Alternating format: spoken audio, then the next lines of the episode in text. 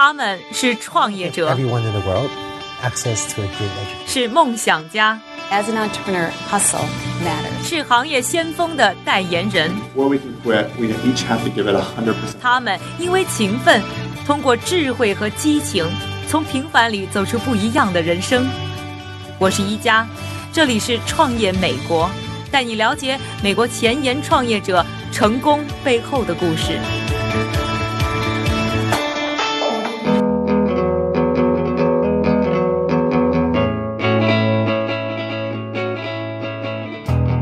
欢迎收听由 Amazing.com 赞助播出的第三季《创业美国》，我是一加。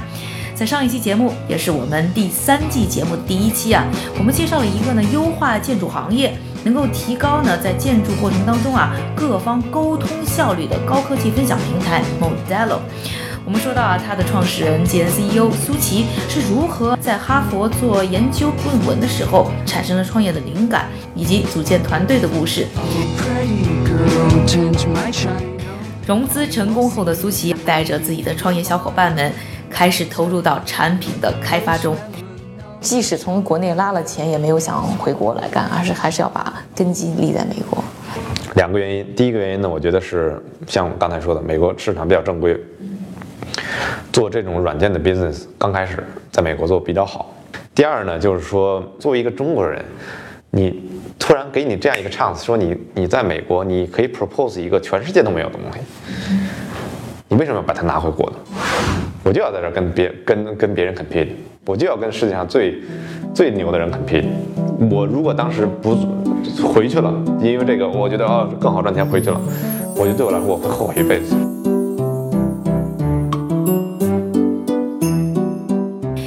过了一年多的辛苦努力，Modelo 终于在2016年年初推出了试用版。开发的过程当中，一路也是遇到了各种各样的技术难题。最大的那个难点在哪？就是技术上。两个难点，嗯，第一呢就是就是优化。其实这个所有的技术到最后呢，其实都是就是要要不然就是精度，要不然就是优化。就这一块儿，你可能差了一毫米，就差到十年的这个这个积累，你明白我的意思吗？就是差的就就就差的那么一点点，嗯，但是那需要很多的积累才能做到，嗯，所以我们的优化优化影响到的是速度和你的整个的压缩比，嗯，这个是非常厉害的。然后另外一个呢，就是说兼容，对于不同软件的兼容，对，这个很难。嗯，而剩下的很多事情，它不仅仅是难，它又需要很多的时间。无论谁来做，都需要很多的时间，所以这个这个门槛是很高的。你既要花时间再来做，你还要有能力来做，对。就很难。可能我们的很多听众朋友呢，不是做建筑行业的，对于建筑软件行业可能没那么了解。要知道，这个行业在全球范围内呢是具有非常大的体量，而且呢也是这几年呢很被看好的一个创新的方向。就在二零一五年，传统的软件 CAD 的全球营业额就达到了九十亿美金，而加上呢像 Modelo 这样的优化软件汇合到一起，创造了两百亿美金的价值。在未来，伴随着 VR 和 AR 技术的添砖加瓦，用户数量和行业潜力，相信还会被不断的放大。你能稍微介绍这个用户的增长情况吗？昨天我还有发一个朋友圈，对吧？我前两个月用户增长是每个月呃叫 growth rate 是三百百分之三百一，三百一呃，然后如果按这样增长的话，我年底 年底用户用户就是美国人口的两倍，我觉得这这，我觉得这这是绝对错的。对于我们这这样一个专业的软件来说，三千两个月不到，哦，那非常非常快了啊！你们这个定位是怎么来定位的？我们要做的就是很简单嘛，快乐和效率这两个东西是我们是我们强调的。传统的软件软件商，他甚至不强强调效率，为什么呢？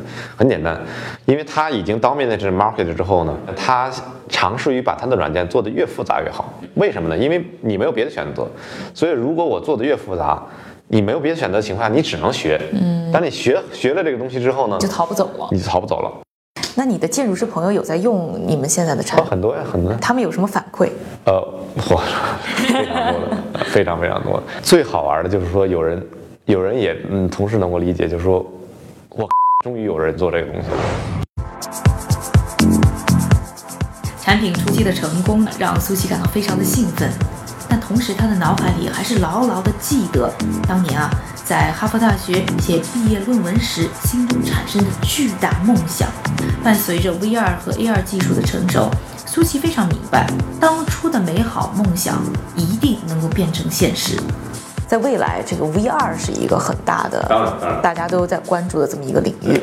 所以未来是不是我们可以期待这个 Modelo 以后不光是一个 3D 的这么一个分享平台，而会变成一个 VR 的世界呢？Yeah，呃，黑客帝国嘛，嗯，It's more than VR，VR 只是一小块儿，早就 plan 好了。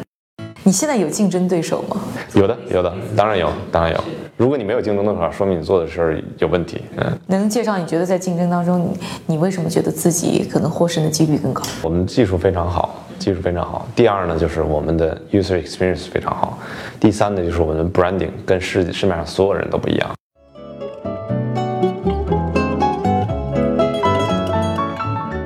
除了参观 Modelo，苏琪还带着我走访了他曾经战斗过的地方——哈佛大学的设计学院。他跟我讲述了自己学生时代的故事和未来的憧憬。三十而立的苏琪褪去了学生时代的稚气，不但成为一个创业者，还建立起了家庭，成为一个幸福的丈夫和父亲。而说到 Modelo，他觉得故事才只是刚刚开始。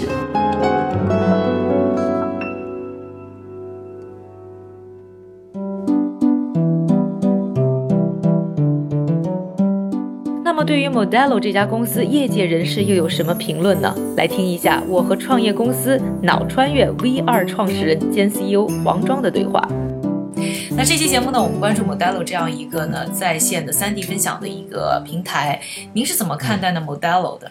啊、我觉得这个平台就有点像这个 ser software as a service，它是放在云端的，可以让大家协作。嗯。我当我第一次看到这个产品的时候，我觉得这个 idea 挺好的，因为它其实是就我的了解，它应该是专属在建筑这个行业，能够让大家更好的来协作。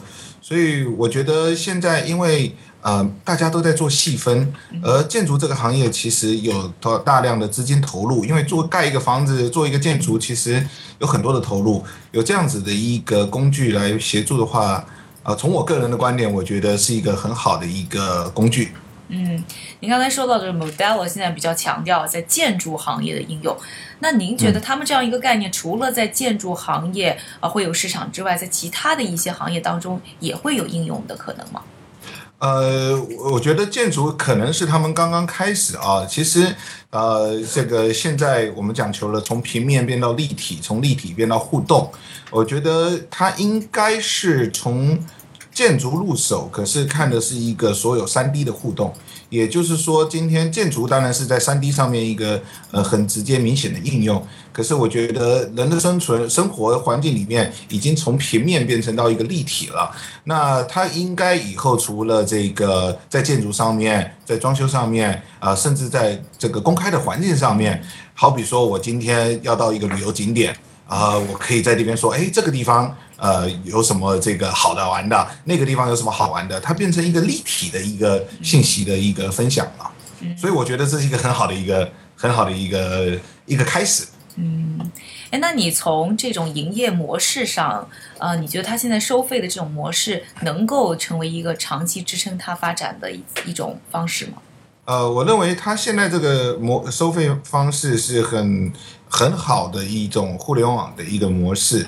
呃，什么概念呢？它它并不想一口吃胖子，他不想说找到一个用户，或是找一个这种做这个建筑设计的人呢，就让他付一大笔钱，而是先让他习惯，而且喜欢用上它这个产品，所以他有各种不同的，从 free 的版本一直到这个基本的版本，一直到 enterprise 的版本，然后呢，让用户开始试用之后，而且协作之后，呃，再让大家觉得，哎，这个东西挺好的，我再去花钱买，呃，这种模式我觉得很符合互联网的模式，这是第一个。第二个的话就是，呃，像它这种 software service 的这样的一个模式，它的边际成本是呃不是递增的，而且可能是越来越小的。那这个就可以利用它的这个技术的能力，能够更好、更快的来这个呃获取更多的用户。那你也知道，互联网的一个很核心的是，当你获取大量用户的时候，其实你在里面，而且它对你有一定的粘性的时候，你在里面就有很多的商业机会，而且他们也愿意付这个钱。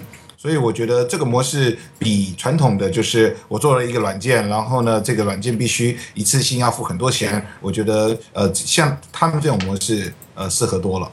嗯，那我知道您是在 VR 方面的一个专家啊。